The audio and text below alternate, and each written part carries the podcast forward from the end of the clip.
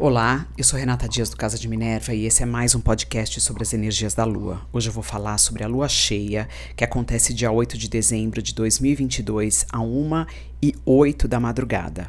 A Lua estará a 16 graus de Gêmeos, se opondo ao Sol, que está a 16 graus de Sagitário. Então você precisa observar a casa onde você tem esse grau de Gêmeos e esse grau de Sagitário, esse eixo Sagitário Gêmeos está sendo ativado.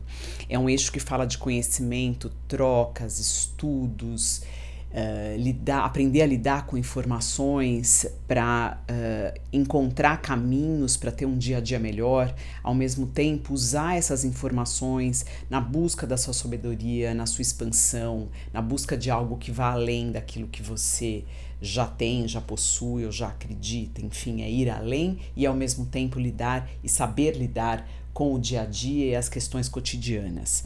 Lua 16 graus de Gêmeos faz uma conjunção exata com o Marte que está a 16 graus de, de Gêmeos, mais retrógrado. Então esse Marte ele está um pouco encurralado, ele está se sentindo preso, com freio de mão puxado. Por quê? Porque com a energia marciana em retrogradação, ela não está podendo agir no tempo que ela acha adequado. Então ela está precisando fazer um processo, ela está vivendo, na verdade, um processo de reavaliação, reconsideração, replanejamento, revendo os temas geminianos, porque esse Marte começou ali em Gêmeos, foi até quase o final e voltou, depois ele vai novamente. Então, todas essas casas, ou a casa que ele está passando, ele está uh, observando tudo aquilo que já foi feito, que precisa ser refeito, revisto, reconsiderado. Lembrando que Gêmeos é um signo dual,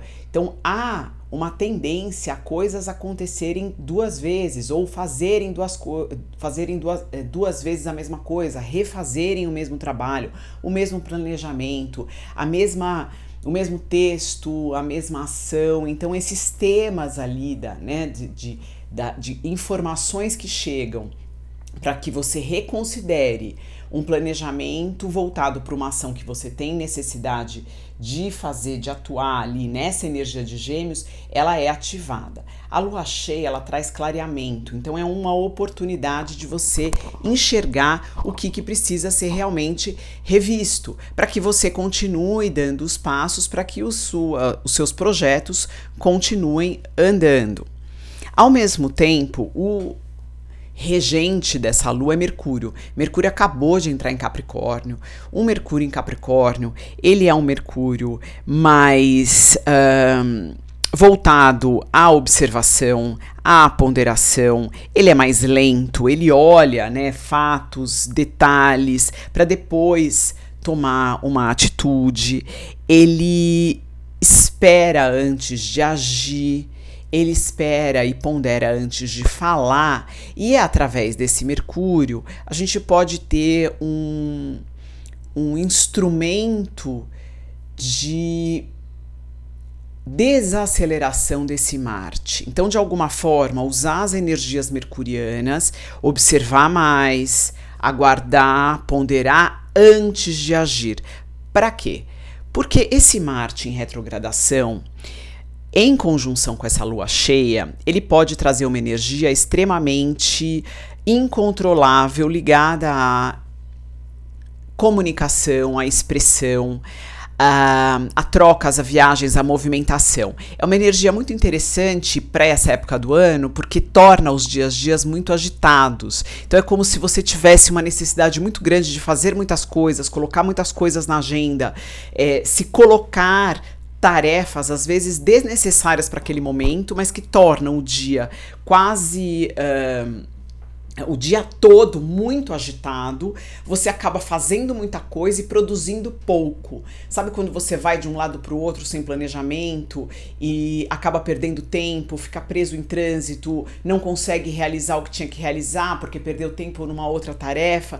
Então, tudo isso é, atrasa muito é, as ações ou as. É, o, o fazer algo real e ao mesmo tempo agita demais a mente. Então é uma sensação de eterno correr atrás do rabo, não consegui fazer, estou sempre com pressa, estou sempre atrasado.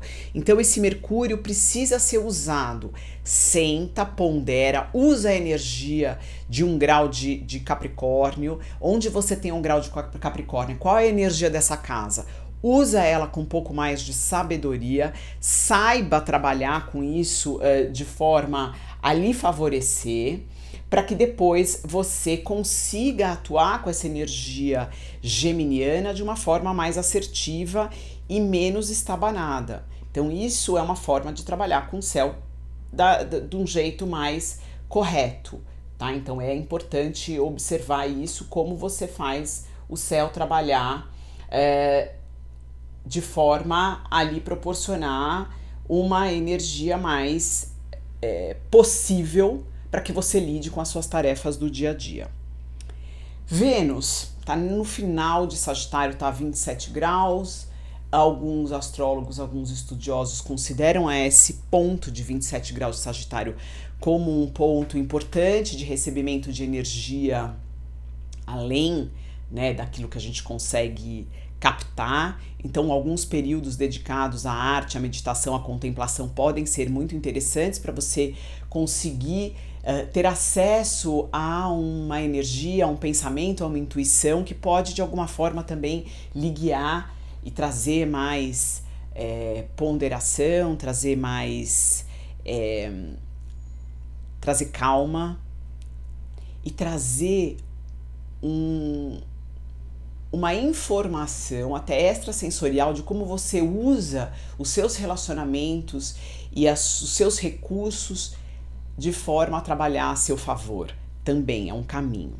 Vênus, ele está formando está formando um aspecto não muito fluente com Júpiter, que está saindo da energia pisciana, então está aí a 29 graus de peixes, finalizando essa energia para começar uma nova. Então, uh, Júpiter entra em Ares logo mais, mas esse, esse grau de peixes ele é um grau muito importante, porque é o, é o grau natural de finalização do zodíaco. Então, olha que interessante, é como se o Júpiter estivesse aí aprendendo as últimas lições que ele tem que aprender em peixes e vai começar um novo ciclo.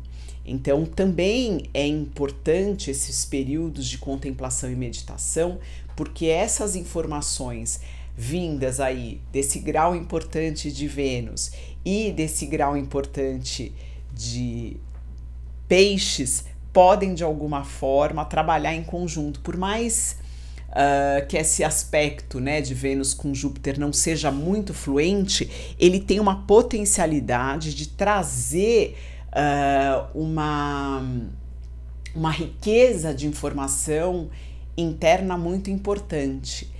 É é, vale destacar que normalmente aspectos desafiantes eles são não confortáveis, eles não são agradáveis, mas o esforço que se faz para que se traga dali algo uh, real, verdadeiro, o trabalho que você coloca, o esforço que você coloca para trabalhar essa energia tende a nos trazer um resultado positivo. Então, eu acho que é uma energia que vale a pena olhar então, observar, meditar, estar de acordo, uh, é, observando aquilo que você percebe internamente, segura um pouco os instintos, aquela força, aquela irritação natural dessa época do ano antes de agir. Quem sabe isso te traz uh, novas uh, possibilidades e te abra caminhos que você até então não percebeu. Essa energia, de novo, ela é muito potente, essa energia dessa lua cheia, para o eixo da comunicação e para o. É importante também colocar aí quais são as casas onde, onde você tem esse grau de gêmeos e de sagitário, porque os temas dessas casas são é, clareados, eles trazem aí uma oportunidade de ou finalizar algumas coisas, ou de entender qual é esse caminho, ou de clarear alguns assuntos que pode, até, até então podem ter uh, estado obscuros. Então, essa é, é a oportunidade, e mais do que nunca, tomar cuidado com esse instinto, esse impulso impulso de ação e de expressão que a Lua, em conjunção com esse Marte, pode trazer nesses próximos dias. Então, cuidado ao falar, ao se expressar, ao se locomover, né? Marte tem a ver com isso, ao uh, de repente entrar numa discussão sem necessidade ou por uh, no calor do momento e isso trazer consequências não muito agradáveis. Então é uma lua de observação, mas é uma lua que tem um caminho aí muito interessante para que a gente aprenda a refrear alguns dos nossos instintos e que trabalhe com mais consciência. Eu deixo vocês por aqui e até o próximo podcast.